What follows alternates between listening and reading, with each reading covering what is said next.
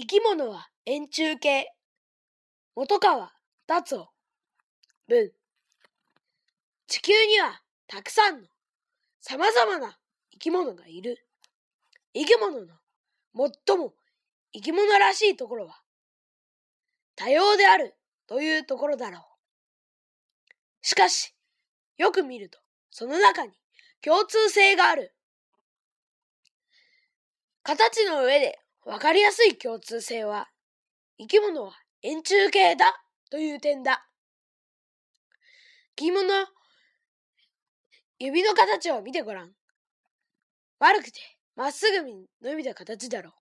ゴツゴツしていたり、デコボコがあったりしていても、それを、ここでは円柱形とみなすことにしよう。このように見ると、腕も足も首も円柱形だし、胴体をもほぼ円柱形と言える。気をつけの姿勢をすれば、体全体が円柱形だと見ることもできる。ミミズやヘビは円柱形そのものだし、うなぎもそうだ。猫や犬の足や胴体も丸くて長い、つまり円柱形。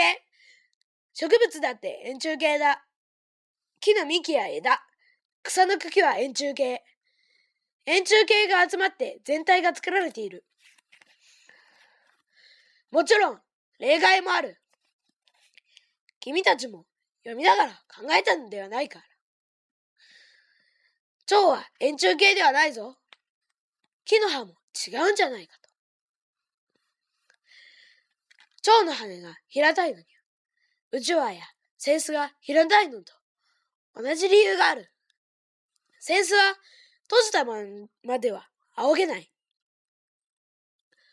よりたくさんの風を送るためには広げて面積を大きくした方がいい。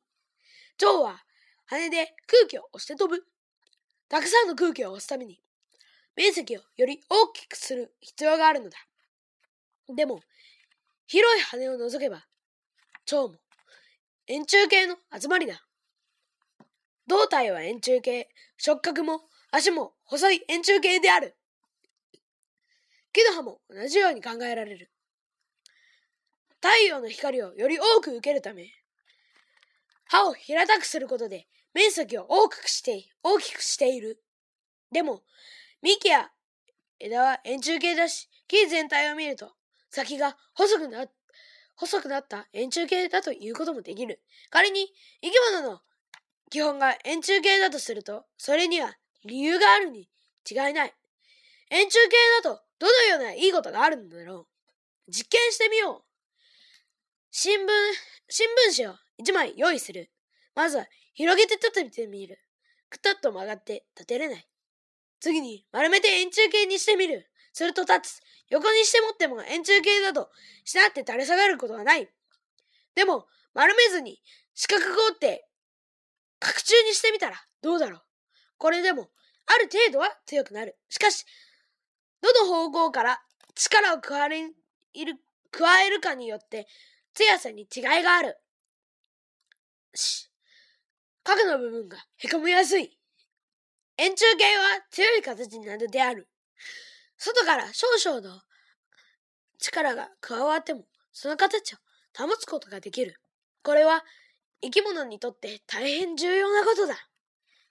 実は、蝶の羽の中にも円柱形がしっかり入っている。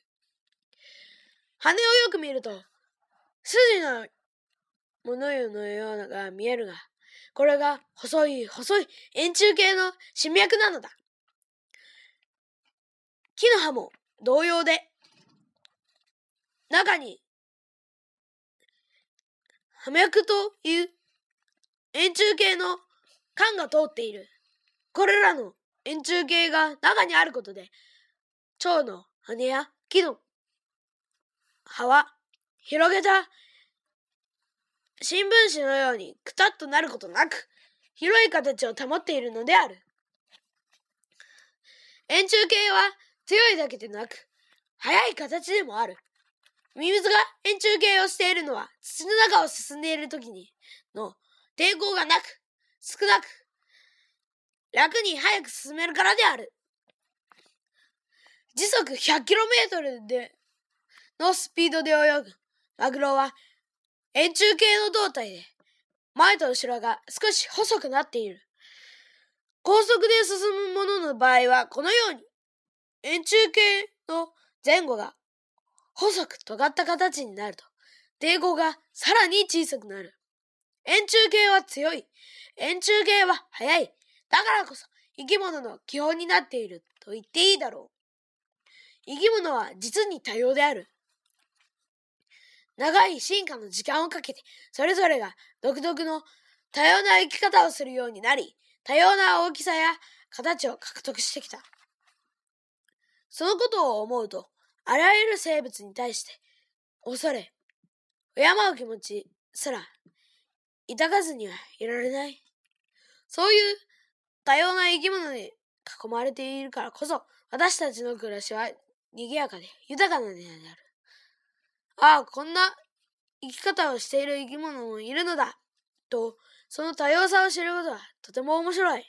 それと同時に、多様なものの中から共通性を見出し、なぜ同じなのかを考えることも実に面白い。